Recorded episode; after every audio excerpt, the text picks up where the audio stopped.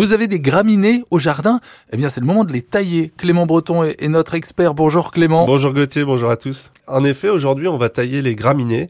Graminées, c'est une très très très grande famille de plantes. Hein. Euh, l'herbe, tout ce qui compose votre gazon, fait partie de la famille des graminées, mais c'est pas ça qu'on va tailler. voilà. Puisque vous savez le faire avec la tondeuse. Euh, ça comprend plus de 12 000 espèces, les graminées. Ah oui, quand même. Alors on les retrouve aussi en agriculture, le maïs, le blé, l'orge, sont des graminées. Et puis bah, au jardin, évidemment, les miscanthus, euh, les cheveux d'ange, les pénicétums, etc.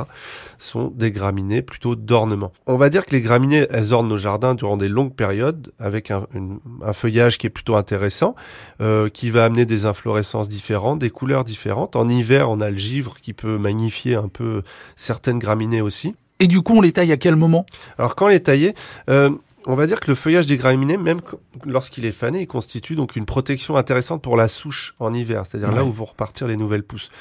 Moi, je conseille de faire une taille plutôt sortie d'hiver, hein, qui va commencer, euh, on va dire, euh, fin février jusqu'à début avril pour justement protéger les départs de souche. Par contre, le faites pas trop tard, parce qu'une fois que ça repart sur les caducs, faut éviter de couper, parce que là, vous allez avoir une plante qui va pousser avec des feuilles coupées et qui restera comme ah ça toute l'année. Donc soyez vigilants.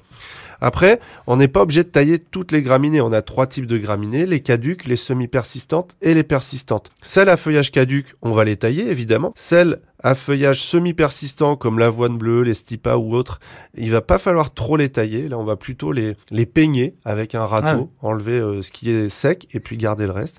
Et puis pour les persistants comme les carex, pas besoin de taille, hein, vous les laissez, euh, il n'y a pas besoin vraiment de les entretenir. Et donc, on n'oublie pas, euh, ne tardez pas trop pour tailler vos graminées. Merci Clément.